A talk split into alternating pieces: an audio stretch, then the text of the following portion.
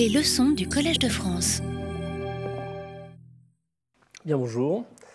Donc, je m'appelle Arnaud Fontanet, je travaille à l'Institut Pasteur où je dirige l'unité d'épidémiologie des maladies émergentes. Et donc, c'est à ce titre que je travaille sur les épidémies et les pandémies. Je suis également professeur au Conservatoire national des arts et métiers, où je suis titulaire de la chaire santé et développement.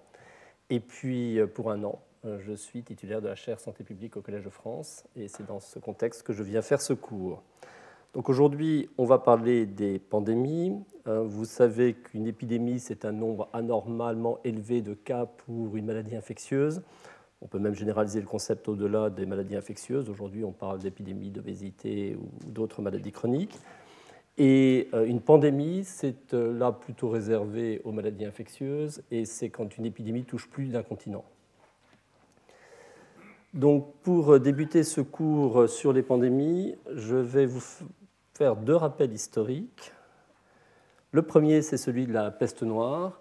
Dans l'histoire des, euh, des, grandes pandémies, la peste noire a certainement euh, beaucoup marqué les esprits. Euh, on est au milieu du XIVe siècle, c'est la deuxième pandémie de peste qui va toucher l'Europe.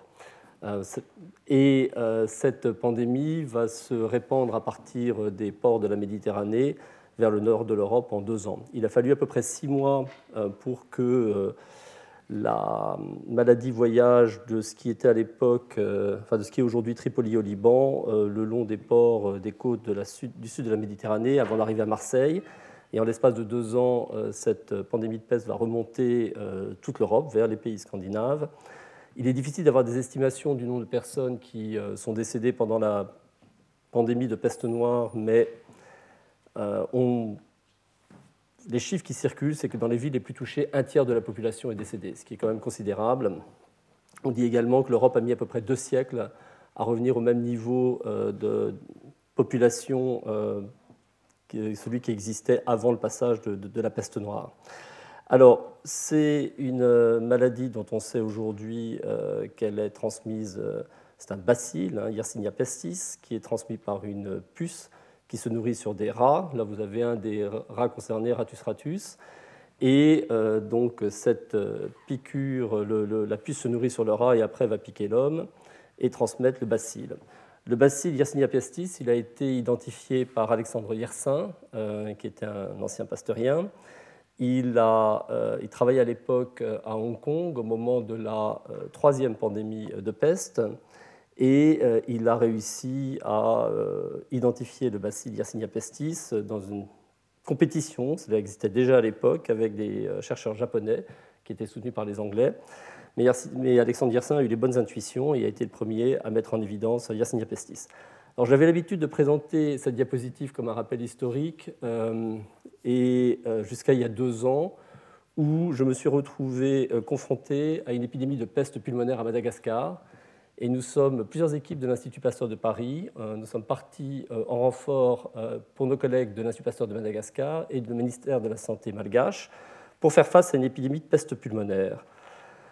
Pour vous expliquer un petit peu comment ça se passe, vous avez ici le cycle tel que je vous l'ai décrit brièvement de rongeurs sauvages qui peuvent transmettre à des rongeurs qui, eux, on l'appelle synanthropiques, vivent plus au contact de l'homme. Euh, toujours par l'intermédiaire de ces fameuses puces. Et euh, quand elles vont piquer un homme, il va faire une peste qu'on appelle bubonique. Et vous avez en fait des bubons qui sont des inflammations de ganglions qu'on retrouve essentiellement euh, aux aisselles ou à l'aine. C'est une maladie extrêmement grave. En absence d'antibiotiques, la moitié des personnes décèdent. Ça prend à peu près une semaine avant de décéder.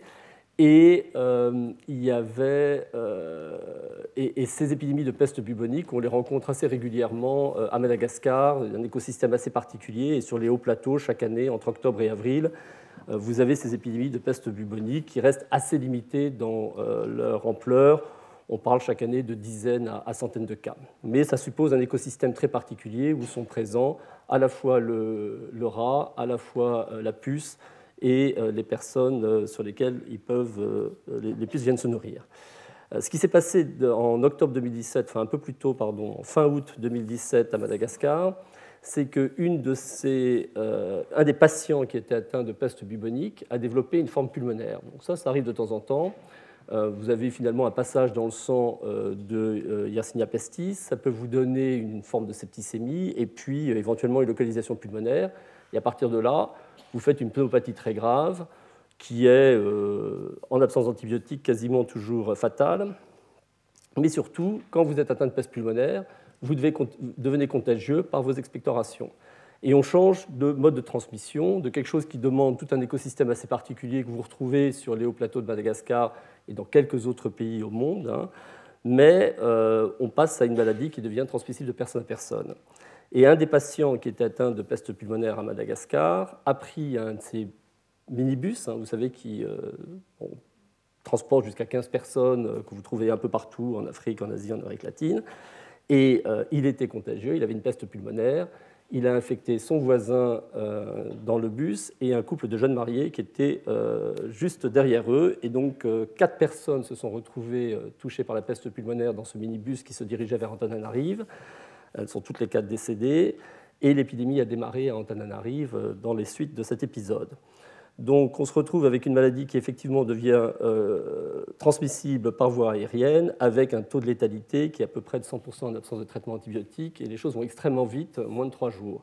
Ce qui euh, explique en partie euh, la raison pour laquelle ces épidémies ne se propagent pas tant, c'est que l'hôte est tué tellement rapidement par la bactérie que finalement vous n'avez pas l'occasion de, de, développer une épidémie. Donc nous, nous sommes intervenus avec nos collègues parisien, euh, le Centre national de la peste, hein, notamment euh, Anne-Sophie Leguerne, et puis euh, un certain nombre d'épidémiologistes et de modélisateurs en soutien pour aider au contrôle de l'épidémie. Et vous avez ici les, courbes donc, de cas à la fois pulmonaires et buboniques. Ce qui était exceptionnel, c'était l'épidémie pulmonaire. Habituellement, on en voit très peu, et qui s'est centrée autour de Antananarive. Euh, avec euh, en nombre de cas confirmés, on est à quelques dizaines. Hein. Ce qu'il faut comprendre, c'est qu'à partir du moment où vous aviez une épidémie de peste pulmonaire qui circulait, euh, les gens étaient extrêmement inquiets parce qu'ils connaissaient la gravité de la maladie et toute personne qui présentait des symptômes respiratoires, et on vit quand même dans les hauts plateaux à des températures basses, etc., venait à l'hôpital comme étant suspect de peste pulmonaire à partir du moment où vous toussiez dans ce contexte. Après, il y avait des tests de confirmation et les cas confirmés étaient heureusement moins nombreux que les cas suspects mais on a quand même eu une épidémie sévère qui, a vraisemblablement touché plusieurs dizaines de personnes. Et il nous a fallu à peu près deux mois pour pouvoir contrôler cette épidémie. Alors, autre euh, exemple historique, qui j'espère pour cette fois-ci le restera historique euh, euh, pour les, années à venir, c'était la grippe espagnole, 1918-1919. On fête aujourd'hui le centième anniversaire, cette année en tout cas, et vous êtes tous au courant de la gravité de cette grippe qui euh, s'appelle espagnol mais n'a rien d'espagnol. En fait, l'Espagne n'était pas en guerre à l'époque, était les seuls à en parler. Donc c'est pour ça que le label espagnol est resté attaché à cette pandémie. On ne sait pas exactement où elle a démarré. Il est possible qu'elle ait démarré en Chine, il est possible qu'elle ait démarré au Texas ou en France. Euh, il y a eu certainement des allers-retours avec les soldats américains euh, qui circulaient entre le continent américain et le continent européen. Et cette épidémie aurait tué entre 25 et 40 millions de personnes, plus que la Première Guerre mondiale. Elle survenait certainement sur des organismes affaiblis, mais il y avait aussi toutes les particularités du virus, et, nous y reviendrons, euh, à l'origine de cette euh, terrible pandémie grippale. Alors, je voudrais revoir avec vous maintenant quelques concepts. Vous avez sûrement entendu parler des maladies émergentes, et euh, je voudrais vous dire un petit peu d'où vient le concept. Alors, cette diapositive, je l'ai présentée jeudi dernier au cours de ma leçon inaugurale, mais pour ceux d'entre vous qui n'étaient pas présents, je vais vous rappeler les grandes lignes. Vous avez ici la mortalité par maladie infectieuse aux États-Unis au XXe siècle. Et vous voyez qu'elle a considérablement décru de 800 pour 100 000 par an à quelque chose autour de 50 pour 100 000. Le, euh, à cette période, les gens euh, mouraient essentiellement de maladies respiratoires. Hein. Le gros de cette mortalité par maladie infectieuse au début du XXe siècle aux États-Unis, c'était tuberculose, la grippe et les pneumonies. Il y avait également la fièvre typhoïde, il y avait également des maladies infantiles. Et vous voyez très bien ici le pic de la grippe espagnole en 1918-1919, euh, très marqué. Cette décroissance majeure, euh, on la doit d'abord au progrès de l'hygiène. C'est le fait de vivre moins entassé, le fait d'avoir accès à l'eau potable, le fait d'avoir des évacuations des eaux usées, une meilleure alimentation, qui est très largement responsable de ce déclin majeur que vous voyez sur cette première moitié du XXe siècle, où l'espérance de vie aux États-Unis a augmenté de 23 ans, ce qui est quand même un bon unique dans l'histoire de des pays industrialisés.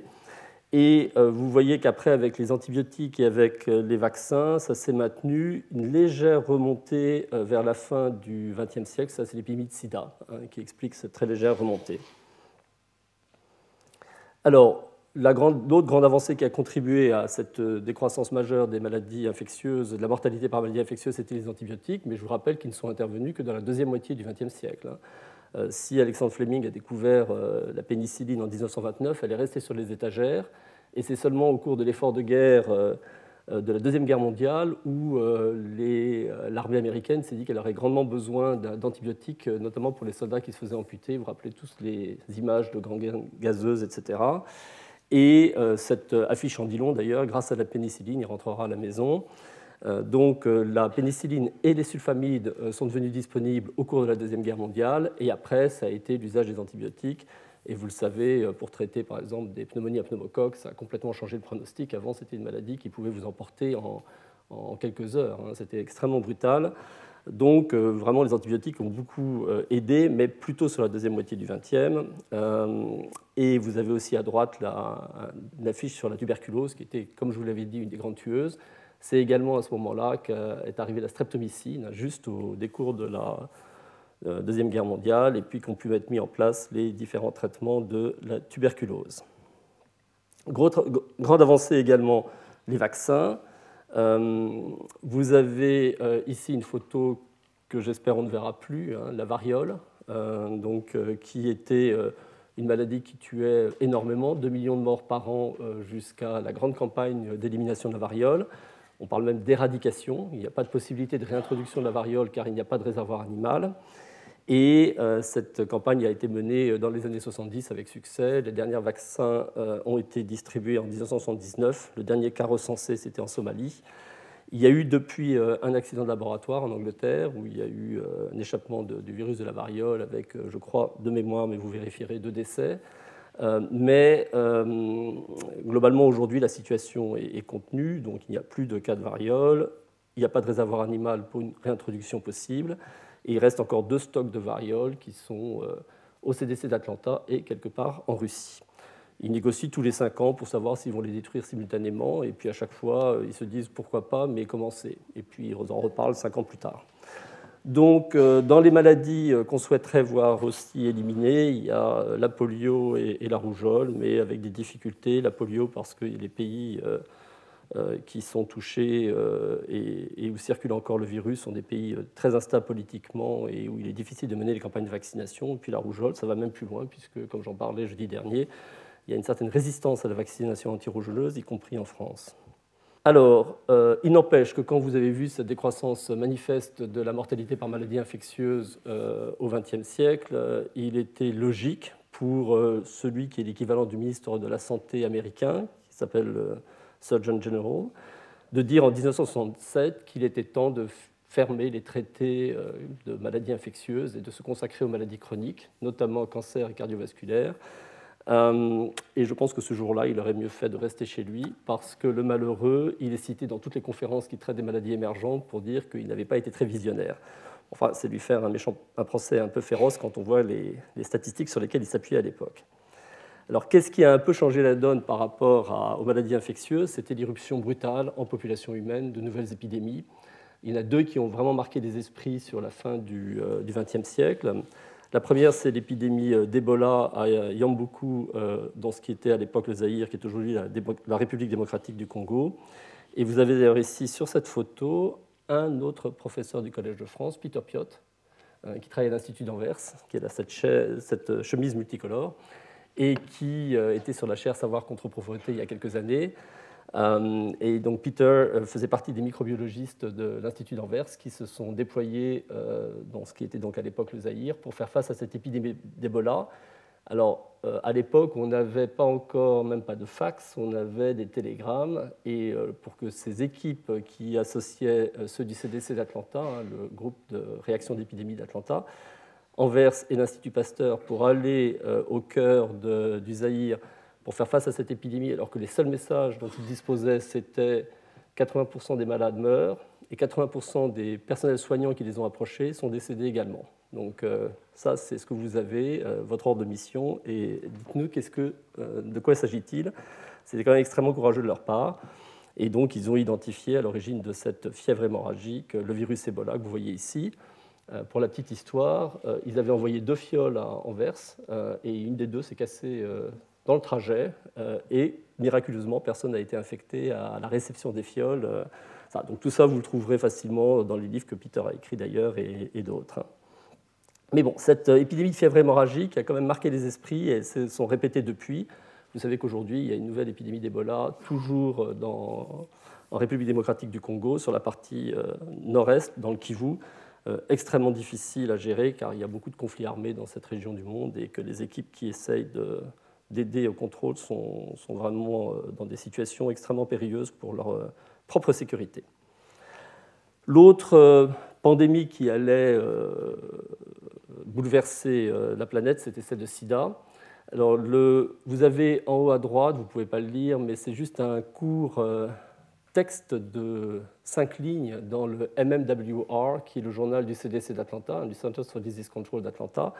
Et dans ce texte, on dit que cinq jeunes hommes, euh, tous en bonne santé, homosexuels, ont brutalement développé des infections à pneumocystis carinii, la pneumocystose, qui est une infection pulmonaire, et c'était surprenant car euh, ces infections se voient habituellement chez des personnes qui ont des euh, déficits immunitaires.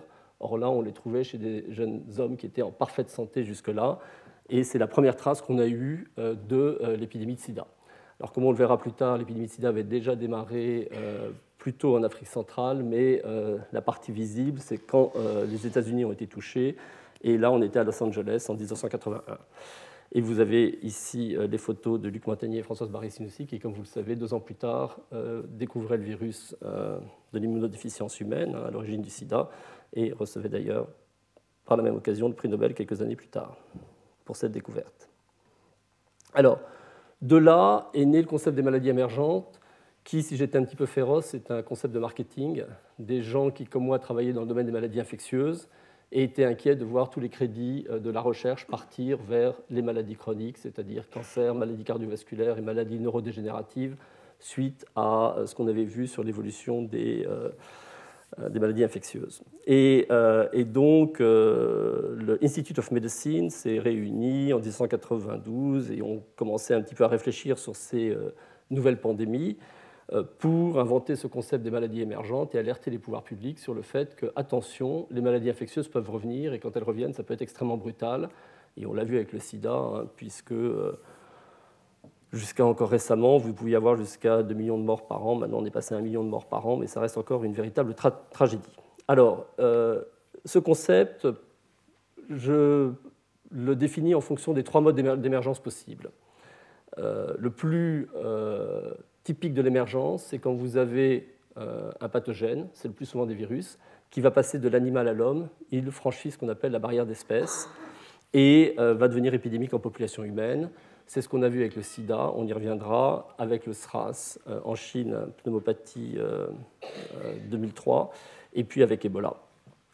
Il y a sinon d'autres modes d'émergence qui sont quand vous avez des infections qui vont muter et euh, infections contre lesquelles vous n'avez pas de protection immunitaire du fait de ces mutations. Alors ça peut être euh, l'exemple de la grippe, on le verra, la, modalité d'émergence des nouveaux virus grippaux par réassortiment du génome viral, et puis vous avez également des mutations qui peuvent être dues à des pressions euh, médicamenteuses, on le voit dans l'exemple que je donne sur les bactéries multirésistantes qui sont devenues un très grand euh, problème de santé publique, comme vous le savez tous, mais euh, bon, on le connaît depuis d'ailleurs que la streptomycine avait été utilisée euh, pour la tuberculose en 1950, puisque à la fin du premier essai, il y avait déjà des résistances qui apparaissaient contre la streptomycine. Comme vous le savez, pour la tuberculose, très tôt, ils ont utilisé les quatre thérapies, donc quatre traitements utilisés simultanément pour contrer l'émergence de ces résistances, et c'est ce qu'on fait pour la grande majorité des maladies infectieuses où euh, on préfère donner euh, des traitements, des trithérapies contre le sida, euh, contre le paludisme, des associations, hein, des bithérapies aujourd'hui, parce que vous avez des mutations sous pression médicamenteuse qui rendent les pathogènes résistants aux traitements qu'on utilise contre eux. Et on utilise également le concept d'émergence pour parler d'infections qui ont gagné de nouvelles zones géographiques, c'est ce que je vous cite ici. Alors, la fièvre du Nil occidental, c'était une maladie qu'on connaissait bien dans le bassin méditerranéen et qui, en 1999, en août 1999, s'est retrouvée dans Central Park, à New York, alors qu'on ne l'avait jamais vu sur le continent américain. Euh, c'est les corbeaux qui ont commencé à tomber des arbres. Ils étaient touchés par euh, la fièvre du Nil occidental, qu'on appelle aussi West Nile en anglais. Et puis après, euh, on a vu arriver quelques cas de forme encéphalytique chez des personnes âgées dans les hôpitaux de New York. C'était le démarrage de l'épidémie qui allait balayer les États-Unis d'est en ouest pendant quatre ans. Il y a eu aussi le chikungunya. Vous vous souvenez tous de l'épidémie dans l'océan Indien à La Réunion en 2005. Eh bien, ce virus chikungunya, il était bien connu, mais sur la côte est de l'Afrique et en Inde. Et puis il est parti dans l'océan Indien et euh, il a depuis d'ailleurs fait un tour du monde euh, euh, assez étonnant. Et puis il y a également le virus Zika, dont on a parlé plus récemment, qui lui circulait à très bas bruit en Afrique et en Asie du Sud-Est. Et puis dans les années 2000, est parti vers l'océan Pacifique et est arrivé euh, finalement en Amérique latine et aux Antilles françaises. Et vous avez vu euh, toutes les euh, conséquences qu'il a pu avoir. et j'aurai une session consacrée entièrement au virus Zika. Alors, si on fait une chronologie des crises sanitaires récentes, j'en ai repris plusieurs ici, vous voyez que depuis l'épidémie d'Ebola en Afrique centrale, il y en a eu une petite dizaine, et quand je dis une crise grave tous les cinq ans, je pourrais presque dire tous les trois ans maintenant, on a vraiment des émergences régulières euh, qui sont euh, source d'inquiétude. Euh, on a évidemment eu, après l'épidémie de sida dont on a parlé, maladie de la vache folle un peu particulière parce qu'elle est due à un prion en 1996. et puis, si je continue, le SRAS en 2003. On va reparler un peu de la grippe pandémique 2009. et puis, bon, peste pulmonaire Madagascar, etc. On, l'a déjà cité. Alors maintenant, euh, voyons un peu d'où euh, viennent ces euh, fameuses maladies, ces nouveaux virus et, nouvelles maladies émergentes. Alors pour effectivement les deux tiers des cas, il s'agit de virus. Et eux vivent paisiblement dans ce qu'on appelle le réservoir animal. Le réservoir animal, ça peut être un rongeur, ça peut être une chauve-souris, ça peut être un, oiseau migrateur ou aquatique, qui, eux, ne vivent pas nécessairement très au contact de l'homme, mais où euh, le virus est parfaitement adapté à son hôte et ils vivent en, bonne harmonie. les animaux, les réservoirs ne sont pas malades. Euh, si vous trouvez, alors là, sous, sous, sous, sous espèces qui portent euh, le virus donné, eh bien, les animaux, eux, effectivement, ne sont pas malades. Un tiers d'entre eux, en général, ont des anticorps, ce qui montre qu'ils ont été infectés par le virus concerné. Et et, tout se passe très bien. Mais il arrive qu'à partir de ce réservoir animal, euh, le virus euh, parte vers l'homme, et le plus souvent, il le fera grâce à un hôte intermédiaire, que j'appelle ici amplificateur, qui est un animal qui, lui, vivra plus au contact de l'homme, et parce qu'il n'est pas habitué à ce nouveau virus, il va être malade, et parce qu'il est malade, il aura des concentrations de virus dans les fluides corporels qui seront beaucoup plus importantes, et c'est au contact de l'homme que la transmission se fera avec possibilité, euh, après, de, euh, une fois qu'il est arrivé chez l'homme, de transmission interhumaine et euh, de démarrage d'une pandémie grâce à tous les moyens de communication que vous connaissez autour du globe. Donc si je devais vous donner quelques exemples, on a parlé d'Ebola. Le réservoir animal est très vraisemblablement la chauve-souris. On a de plus en plus d'éléments qui pointent vers la chauve-souris. Mais l'autre intermédiaire, celui qui va, dans la majorité des cas, infecter l'homme, ce, sera, ce seront les grands primates. Et très régulièrement, avant les grandes épidémies d'Ebola euh, qu'il y a notamment en Afrique centrale, on retrouve dans les semaines qui précèdent une épidémie qui a touché les grands primates. Comme ces primates, euh, donc il peut s'agir de chimpanzés ou de gorilles, sont malades, les chasseurs les capturent plus facilement et euh, s'infectent au contact de ces primates et après vont ramener dans leur village l'infection. Euh, si je prenais d'autres exemples, vous vous souvenez euh, peut-être du SRAS, le syndrome respiratoire aigu sévère, donc des pneumopathies qu'on disait atypiques en Chine. Euh, là, on est en 2003. Eh bien, le réservoir animal est une chauve-souris aussi, mais l'autre intermédiaire, celui qui a passé le virus vers l'homme, c'est la civette palmiste masquée qu'on consommait dans les restaurants exotiques de Canton. Et puis, euh, vous pourrez continuer avec les grippes. Alors, la grippe aviaire, c'est un sujet intéressant parce que vous avez un réservoir dans les oiseaux migrateurs et aquatiques. L'animal, l'hôte intermédiaire, c'est euh, la volaille domestique. C'est d'abord une très grande aussi qui fait des ravages dans la volaille domestique. et c'est les personnes qui sont au contact de ces volailles domestiques qui vont éventuellement s'infecter. Mais là, pour l'instant, autant il y a pu y avoir quelques cas chez l'homme, et euh, je ne saurais pas vous dire les chiffres exacts aujourd'hui, mais on est quelque part entre 500 et 1000 cas depuis qu'on connaît la, la, grippe aviaire. Autant ces cas sont extrêmement sévères, 50% des personnes infectées vont décéder, autant il n'y a quasiment jamais eu de transmission interhumaine. Il y a eu peut-être deux foyers sur lesquels on suspecte qu'il y ait pu avoir une transmission interhumaine. Donc là, on parle de H5N1, la grippe aviaire. Mais euh, notre chance a été que le virus n'a jamais réussi à complètement s'adapter à l'homme. Et de fait, on n'a pas eu depuis une euh, pandémie, vous imaginez, avec un taux de mortalité à 50%, ce qu'on appelle létalité dans notre jargon, hein, la moitié des, personnes infectées sont, décèdent, ce serait une véritable catastrophe. Donc voilà quelques exemples d'émergence et, de mécanismes qui suivent souvent ce même schéma. Vous comprenez donc que ce qui permettra l'émergence, c'est le contact entre l'animal et l'homme. Alors aujourd'hui, on suspecte que la déforestation va euh, augmenter la densité des animaux sauvages qui vivent dans les forêts qui restent. Et, euh, de fait, les hommes qui vont aller au contact des animaux, parce qu'ils se retrouvent avec des, euh, des, densités animales beaucoup plus importantes quand ils pénètrent dans ces forêts, sont plus à risque de s'infecter et après euh, de euh, ramener les, virus dans des euh, régions plus, plus habitées. bon, je cite et je montre ici sur cette diapositive tout ce qui concerne la chasse aux primates, hein, qui, on l'a vu, est un pourvoyeur d'infections. De, de, et puis sinon, vous avez, comme vous le savez tous, beaucoup de, pandémies grippales qui sont parties de, de, l'Asie, et notamment de Chine. Et ce n'est pas une véritable surprise, puisqu'il existe aujourd'hui en Chine euh, la plus grande densité de volailles et la plus grande densité humaine au monde.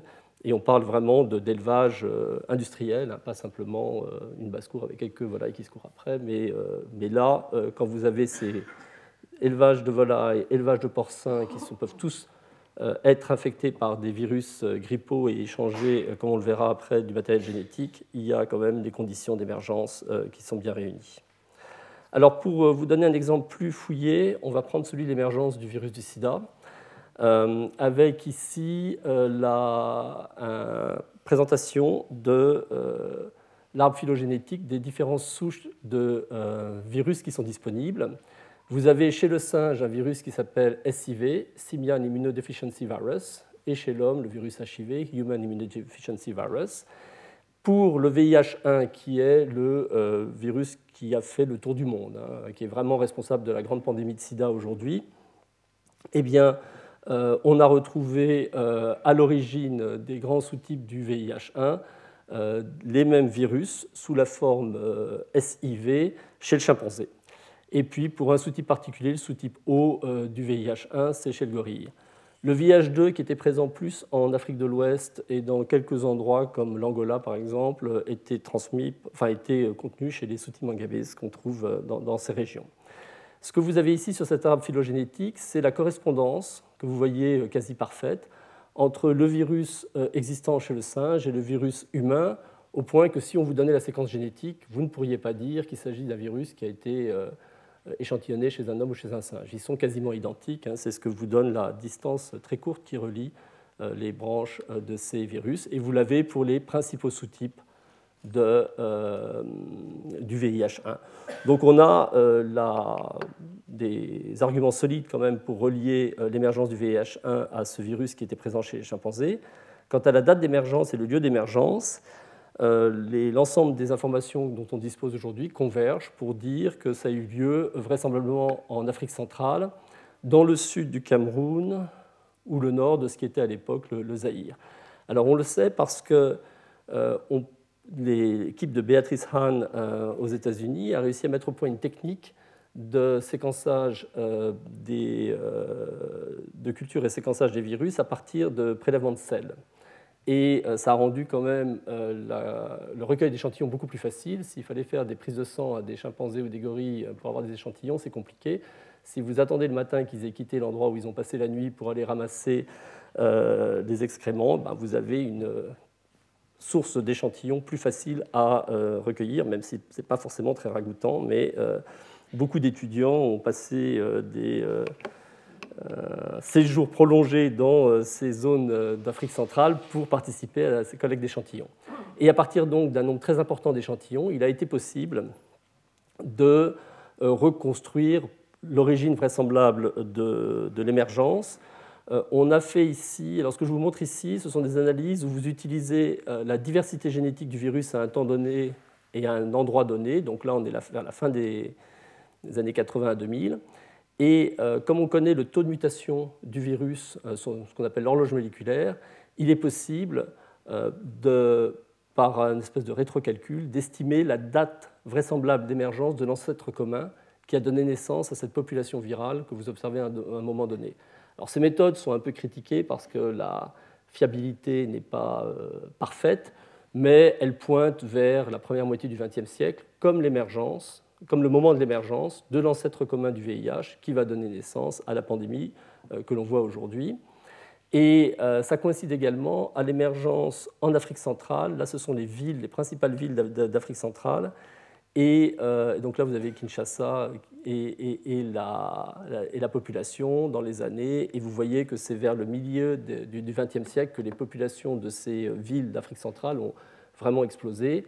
À partir du moment où vous aviez eu euh, le virus qui est passé euh, de l'animal à l'homme, puis euh, introduit dans ces grandes mégapoles, on peut imaginer qu'il y avait, à l'époque mégapole est un terme fort par rapport à ce que c'était à l'époque, mais bon, on était passé à des dizaines, voire centaines de milliers d'habitants.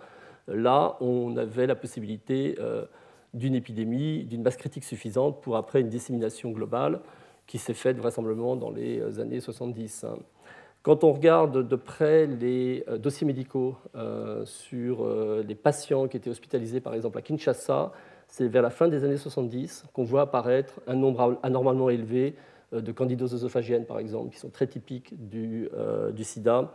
Euh, et d'autres manifestations euh, type tuberculose qu'on trouvait déjà avant, mais, dont le nombre augmentait significativement et qui laisse entendre que c'est vers la fin des années 70 déjà que le coût humain en termes de morbidité se faisait sentir en Afrique centrale. Et puis après, le virus a, comme vous le savez, euh, voyagé autour du monde.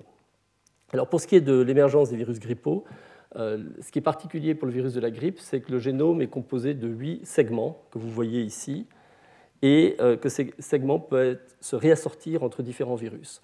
Alors la pandémie de 1918-1919, on pense qu'elle vient d'un virus aviaire qui euh, portait euh, les segments que vous voyez ici. L'homme n'avait jamais rencontré ce virus et à partir du moment où il a commencé à circuler, eh bien, il a infecté. Alors, difficile de dire, mais globalement, on pense que pour un nouveau virus grippal introduit en population humaine, si on n'a pas d'immunité pour empêcher sa diffusion. Entre 20 et 50% de la population mondiale vont être touchés. Hein. C'est des épidémies qu'on ne peut pas arrêter et on touche, en gros, on finit avec un tiers de la population concernée. Ce qui s'est passé ensuite, c'est que ce virus a continué de circuler jusqu'en 1957, où là, vous avez eu un nouveau virus qui est arrivé euh, de la faune aviaire, qu'on appelle H2N2. Alors ces noms, H c'est pour hémagglutinine et N c'est pour neuraminidase, c'est des protéines de surface du virus, et ce sont contre ces protéines qu'est dirigée en partie la réponse immunitaire. À partir du moment où vous changez euh, les gènes qui codent pour ces protéines et donc la nature même des protéines, nos réponses immunitaires ne sont plus adaptées et le virus peut diffuser. Et c'est ce qui s'est passé pendant la euh, pandémie euh, asiatique de 1957, où vous avez eu une nouvelle hémagglutinine et une nouvelle neuraminidase, donc un H2N2 qui apparaît et qui va lui aussi faire le tour du monde. Et puis, 11 ans plus tard, en 1968, vous avez la grippe de Hong Kong, et cette fois-ci, c'est un virus H3 qui arrive, et son hémagglutinine qui va passer, garder la neuraminidase du précédent, et ça devient H3N2 qui circule encore aujourd'hui et euh, qui est responsable de quelques infections que vous percevez dans la pièce aujourd'hui, puisqu'il circule actuellement en France. Et sinon, euh, vous avez. Euh, et, la question est de savoir quel va être le prochain virus grippal qui va arriver et quel type de réassortiment vous pourrez avoir entre ces virus et et, l'émergence d'un nouveau virus qui, comme je vous le disais, une fois qu'il est en circulation, va toucher à peu près un tiers de la population mondiale si on n'a pas d'immunité protectrice. Alors, on a vu le mécanisme d'émergence. Maintenant, c'est important de regarder comment euh, ces virus se propagent une fois qu'ils ont émergé. Ce qui est clair, c'est que les contacts entre humains vont favoriser évidemment euh, la dissémination de ces, euh, de ces nouveaux virus, et puis après, les transports vont leur permettre de voyager au travers du monde. Alors, c'est des choses tout à fait évidentes et que vous connaissez bien, mais on a, la population humaine a été multipliée par 4 au XXe siècle. On est passé de 1,5 milliard et demi au début en 1900 à 6 milliards en 2000. On est 7 milliards aujourd'hui. Vous avez euh, un trafic aérien très important qui s'est euh, mis en place, euh, et puis trafic de toutes sortes. Et l'avion n'est pas toujours le, vecteur le plus efficace, mais je vous en donnerai un exemple. Et puis il y a aussi la constitution de ces mégapoles, qui sont des villes extrêmement larges, comme vous le savez, notamment en milieu tropical, et qui, dans certains contextes, vont contribuer à l'émergence d'épidémies et leur diffusion par la suite. le Meilleur exemple de la diffusion euh, par avion euh, d'une épidémie est probablement le SRAS. C'est là où ça a été le mieux documenté.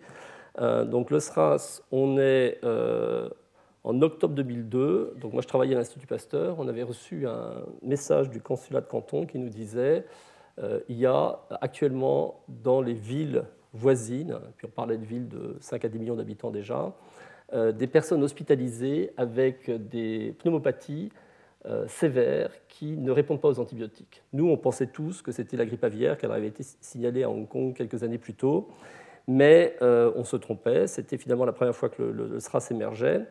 Et les choses sont restées pendant la période que j'entoure ici, euh, voilà, des foyers qui restent intra-hospitaliers, ça s'arrête, etc. Et puis tout d'un coup, ça commence à flamber, et vous avez une première épidémie dans le sud-est de la Chine, autour de Canton, qui devient conséquente. Et le 21 février 2003, un médecin chinois qui traitait des patients atteints de SRAS euh, à Canton va faire du shopping à Hong Kong avec son beau-frère. Ils descendent dans l'hôtel Métropole. Alors avant, on parlait pudiquement de l'hôtel M. Mais enfin, si vous tapez dans Wikipédia, vous aurez toute cette histoire en long, large et travers. Et donc, on sait tous que c'était l'hôtel Métropole.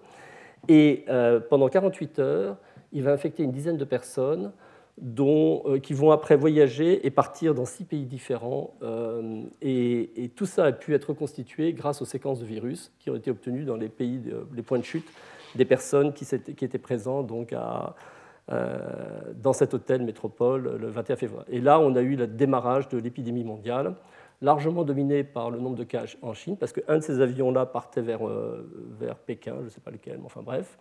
Et et c'est euh, une épidémie qui a, euh, voilà, qui a duré pendant à peu près six mois, 35 pays touchés, 8000 cas, 800 morts pour faire simple. Autre mode de, intéressant de, de, dissémination, ce sont les vecteurs moustiques. Alors là, je vous montre l'exemple du virus Zika. La première trace du virus, on l'a en 1947 dans la forêt euh, ougandaise qui s'appelle Zika, d'où le nom du virus. On sait que le virus a circulé à bas bruit en Afrique et en Asie du Sud-Est jusque dans les années 70. Et puis il est parti euh, pour un tour du monde avec un premier passage en 2007 dans l'archipel de Yap en Micronésie. Et euh, il est arrivé ensuite en Polynésie française, euh, où il a été responsable d'une épidémie importante, avec 50% de la population touchée en 2013-2014. Il est enfin arrivé sur, pratiquement simultanément d'ailleurs, sur le continent latino-américain, mais il n'a été détecté que plus tard. L'épidémie a vraiment démarré en 2015 au Brésil, et puis après a gagné les, les Antilles et un petit peu le sud des États-Unis avec, Miami. Donc euh, ça, euh, ce virus est euh, ainsi voilà, répandu un peu au, travers du monde. Et si vous reprenez la circulation de ce virus, elle suit très étroitement la distribution, la présence du moustique qui le transmet, qui est Aedes aegypti, qui est présent en zone tropicale. Donc Aedes aegypti est assez particulier parce que c'est un moustique qui s'est complètement anthropopholisé. Je, fais des néologismes et euh, ce que je cherche à faire passer comme message, c'est qu'il ne se nourrit plus que sur l'homme. Ah, dans les Aedes, vous avez des Aedes qui se nourrissent à la fois euh, exclusivement chez l'animal, à la fois chez l'animal et l'homme. Et lui, Aedes aegypti, il a décidé de se nourrir exclusivement chez l'homme, et donc il est allé s'installer là où vit l'homme. Et euh, il s'est installé dans les très grandes, les bidonvilles, des, des, grandes mégalopoles des pays tropicaux. Il vit dans l'eau propre, en Asie du Sud-Est, il va utiliser les grandes jarres que les personnes mettent à l'extérieur de leur maison pour recueillir l'eau de pluie et se laver ou, boire. Ailleurs, il va être dans euh, les boîtes de conserve, il va être dans les petites coupelles sous les, plantes, il va se trouver dans les pneus, il aime beaucoup les pneus, et c'est là où les larves se développent. Et euh, c'est un moustique donc, qui s'attaque uniquement à l'homme, qui va piquer le matin et vers la fin de la journée, et qui est extrêmement agressif. Hein. Donc, ce sont, comme vous le savez, souvent dans ces cas-là, les femelles qui piquent et elles vont piquer plusieurs fois euh, avec Aedes aegypti et, une fois qu'elles sont infectées, elles vont continuer à piquer pour le restant de leur jour et être contagieuses.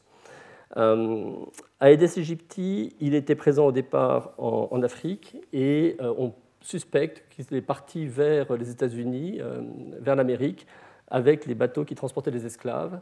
Et parce que ces bateaux euh, avaient des euh, grands récipients d'eau pour la traversée, euh, il était capable de se reproduire avec ses larves sur place.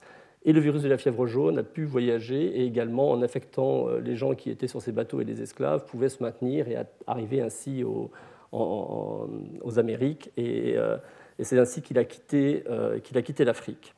L'autre euh, moustique concerné, c'est Aedes albopictus, euh, que vous avez ici, qui est plutôt dans les régions tempérées. Alors, cette carte est un petit peu euh, caricaturale. Hein. Il y a plus de. je cherche le terme français pour overlap, mais bref, les populations sont un peu plus mélangées. Et, et Aedes albopictus, lui, il est, il est dans les zones plus tempérées et il peut se nourrir aussi bien sur l'homme que sur sur l'animal. Euh, et ces deux vecteurs peuvent euh, plus ou moins transmettre les différents virus que je vous ai mis ici, qu'on appelle des arboviroses, arthropod-borne viruses, la dengue, chikungunya, zika et fièvre jaune. Je dis plus ou moins parce que Aedes aegypti est un vecteur compétent pour les quatre, tandis que pour euh, Aedes albopictus, on l'a vu sur chikungunya, le virus s'est adapté à ce vecteur et ça fonctionne bien mais il marche un petit peu pour la dingue. Mais pour Zika, par exemple, en laboratoire, il peut le transmettre, mais on ne l'a pas mis en évidence. Euh, on n'a jamais pris un, Aedes albopictus sur le terrain contenant du, euh, virus Zika.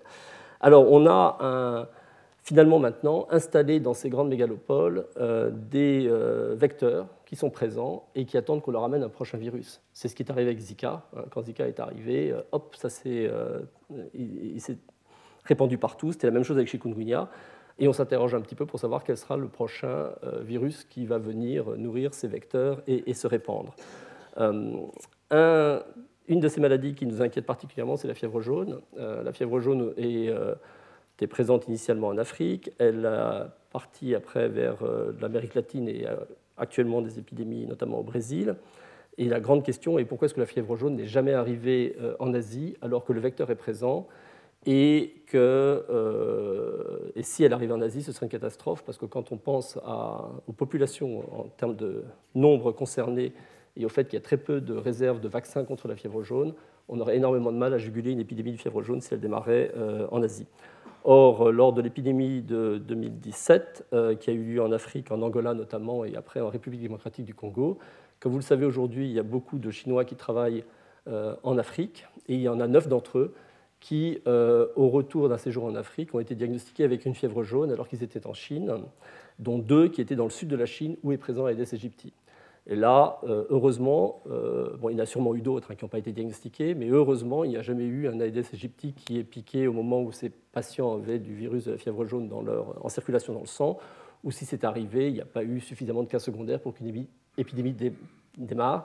C'est ce qu'on appelle, nous, dans notre jargon, des phénomènes stochastiques aléatoires qui font qu'une bah, épidémie peut démarrer ou pas, euh, même quand les, conditions sont, presque réunies. Donc on a quand même, par rapport à ces euh, disséminations vectorielles, des, vraies inquiétudes. Le Aedes albopictus, dont je vous parlais, qui était plutôt en zone tempérée, lui, finalement, euh, c'est répandu plus récemment dans le reste du monde. Il était parti du Japon, euh, où il était, et il a voyagé dans ces grands bateaux qui transportaient notamment des pneus. Euh, et quand il s'arrêtait dans un port et que le climat euh, lui plaisait, eh ben, il s'y installait. Et c'est ainsi qu'il il a essaimé tout autour du monde et que maintenant on le retrouve, y compris vers le sud de l'Europe, Aedes albopictus, et le sud de la France. Est-ce que euh, le vecteur que vous avez aujourd'hui euh, dans les régions du sud de la France, mais qui est en train de remonter, hein, chaque année il est en train de gagner du terrain, c'est Aedes albopictus. Euh, et on a déjà eu des cas groupés dans le sud de la France de transmission autochtone de dengue et de chikungunya. Donc, ce sont des, vous avez des personnes qui ont voyagé, qui ramènent le virus de la dengue ou le chikungunya d'un pays tropical, par exemple. Et euh, au mois d'août-septembre, quand les densités vectorielles commencent à être assez importantes dans le sud de la France pour Aedes albopictus, eh bien, il y a pu avoir des euh, cas groupés de, de, dengue et chikungunya. Pour l'instant, on les compte sur les, doigts d'une main. Euh, il y a une réponse assez rapide des équipes pour désinsectiser la zone. Mais, mais bon, on sent que potentiellement, avec le réchauffement climatique, si les densités vectorielles augmentent, on pourrait à l'avenir avoir de, des, des, inquiétudes vis-à-vis de la transmission dans le sud de la France d'un certain nombre de ces arbovirus. Alors, dans les modes d'émergence, je voulais également vous parler euh, du commerce. Euh, il y a d'autres façons de faire voyager les, euh, les pathogènes. Ici, ce sera une bactérie dont on va parler, c'est le commerce mondial des aliments. Et je ne sais pas si vous vous souvenez, en 2011, on connaît mieux cette histoire sous le nom de l'affaire du concombre espagnol que le nom compliqué de la bactérie Escherichia coli qui en était responsable. Mais ça a été une épidémie d'atteinte rénale avec insuffisance rénale sévère euh, qui était euh, partie d'Allemagne, notamment de Hambourg, et qui a touché également la France, euh, et qui initialement, donc assez rapidement, on a su que c'était un Escherichia coli qui était responsable, et qu'un Escherichia coli entéro-hémorragique. Mais assez rapidement, on a incriminé le concombre espagnol, et là, c'est la faute des épidémiologistes, parce qu'ils ont fait ce qu'ils savent faire, c'est des enquêtes par rapport aux patients pour savoir qu'est-ce qu'ils avaient fait de particulier dans les semaines qui précédaient le développement de la maladie. Puis ils avaient pris des sujets qu'on appelle témoins. Et euh, ils avaient retrouvé chez les patients la consommation d'une salade euh, de crudité euh, dans des restaurants, notamment, je dirais de mémoire Hambourg, mais je me trompe peut-être, hein, en tout cas en Allemagne. Et, et donc, c'était sorti dans la presse, le concombre espagnol, puisqu'il y avait des, c'était le concombre qui avait été incriminé dans la salade et responsable de la dissémination de cette Escherichia coli. Et euh, l'erreur venait du fait qu'à euh, côté de ces euh, assiettes de salade qui étaient proposées, il y avait aussi une petite assiette qui contenait des graines fenugrec qui, que les personnes qui avaient commandé des salades recevaient en même temps et consommaient. Et le Escherichia coli était dans ce fenugrec qui venait d'Égypte. Donc tout ça s'est réglé avec une compensation pour les agriculteurs espagnols qui ont quand même vu chuter la vente des concombres de façon assez féroce pendant la période de l'épidémie. Alors, dans les autres modes maintenant de dissémination des virus, il y a aussi le commerce euh, illégal des animaux. Et là, je vous parle de la variole du singe, avec une épidémie qui a eu lieu en 2003 euh, aux États-Unis, avec des rats de Gambie qui étaient importés du Ghana et qui ont été euh, placés dans des cages aux États-Unis à côté des petits chiens de prairie, qui sont quand même un peu plus mignons que les rats de Gambie avec leur grande queue. Et eux sont utilisés pour, comme animal domestique et ces chiens de prairie donc étaient euh, achetés par des personnes qui voulaient avoir un petit animal de compagnie. Et euh, euh, ces chiens de prairie ont transmis la variole du singe qui leur avait été transmise par les rats de Gambie qui étaient dans les mêmes cages chez les personnes qui, vendaient ces animaux. Alors, sur cette diapositive, je mets entre 30 et 50 cas humains. Il y en a probablement eu un peu plus. Euh, la variole du singe, euh, euh, elle porte assez mal son nom parce que ce n'est pas le singe qui la transmet à l'homme, mais c'est effectivement des rongeurs, comme, comme les rats de Gambie, peut-être des, petits écureuils. Elle est présente en Afrique centrale et il semblerait que ces temps-ci, elle se transmettent de plus en plus. Alors il y a peut-être un phénomène global qui est dû à la densité à la mobilité des populations qui favorise l'émergence de la dissémination de ces petites épidémies. Il y a peut-être aussi que la protection qui était apportée par le vaccin contre la variole humaine euh, commence à euh, disparaître puisque les gens, on a arrêté la vaccination contre la variole humaine en 1979 et dès lors, euh, les plus jeunes générations ne sont pas vaccinées. Or, il y avait une protection croisée entre le vaccin de la variole humaine et la variole du singe.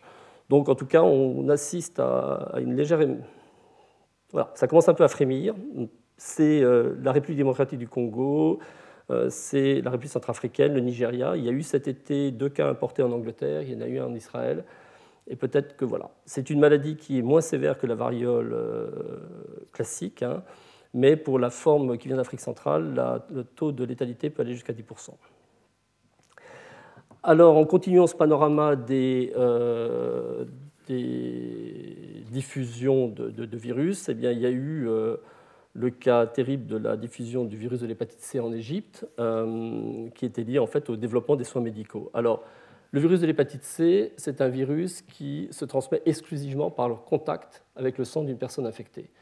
Et euh, si on n'avait pas inventé les moyens de vous mettre en contact avec le sang d'une autre personne, en gros une aiguille, une seringue ou de quoi faire une transfusion, euh, le virus de l'hépatite C n'aurait jamais embêté personne. Mais maintenant qu'on sait faire des injections ou des transfusions, on permet ce mode de contamination Et c'est ainsi que le virus de l'hépatite C s'est répandu alors, ce serait difficile de dater, hein. il est présent depuis quand même très longtemps, mais la, grande expansion mondiale, elle date de la deuxième moitié du XXe siècle. Euh, elle a été favorisée dans les pays industrialisés, notamment par la toxicomanie par voie intraveineuse, et dans euh, les pays du Sud par euh, des soins médicaux avec réutilisation de seringues ou non-stérilisation des, des, différentes procédures.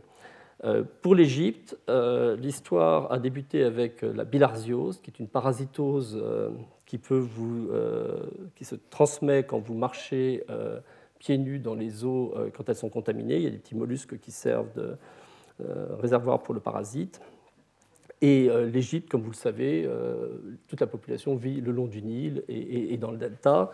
Et dès lors, toute la population est infectée par la bilharziose en Égypte. Dans les années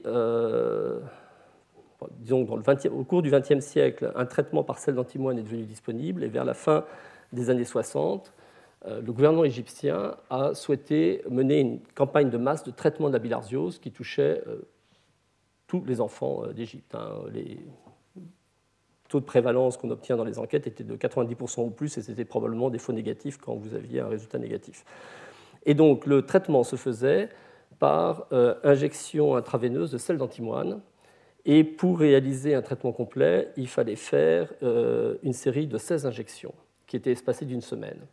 Alors le mode opératoire était que les, euh, camions qui euh, se déplaçaient dans les différents villages égyptiens pour mener ces campagnes de traitement allaient vers les écoles, on demandait aux enfants de sortir des écoles, ils ont traité ceux qui avaient 5 ans jusqu'à l'âge jeune adulte, et ils étaient tous en ligne, et on leur faisait des injections de sel d'antimoine à une vitesse effréné, puisque le rapport d'un consultant de l'OMS euh, qu'on a pu euh, consulter donc, montrait qu'une euh, injection était faite toutes les 5 secondes.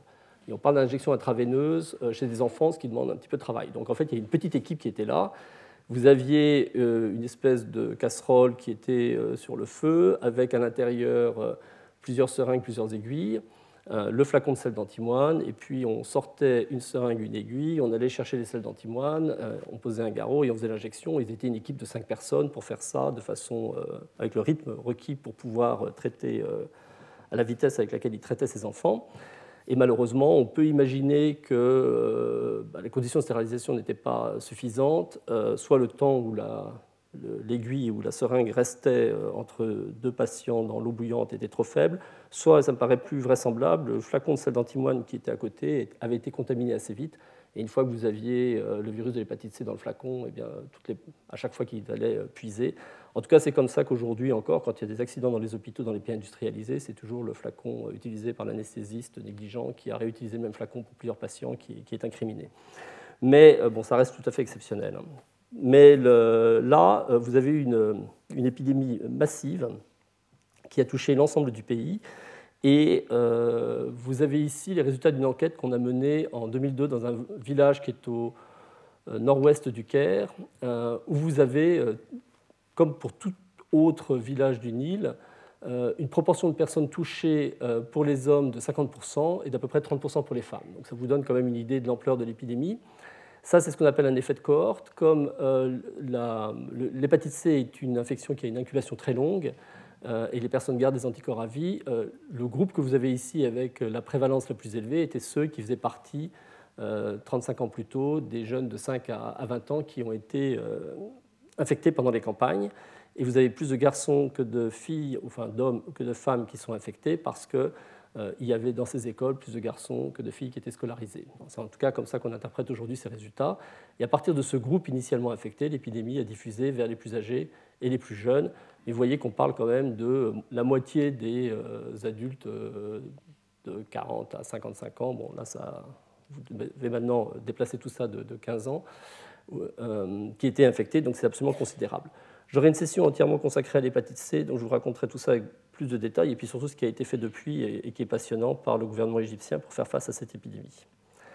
Alors, pour euh, terminer euh, ce panorama, euh, dans les modes d'émergence et de diffusion, il y a aussi les moments où les hommes y mettent vraiment beaucoup du leur pour favoriser la dissémination d'un agent pathogène. Et ici, on parle d'anthrax, la maladie du charbon.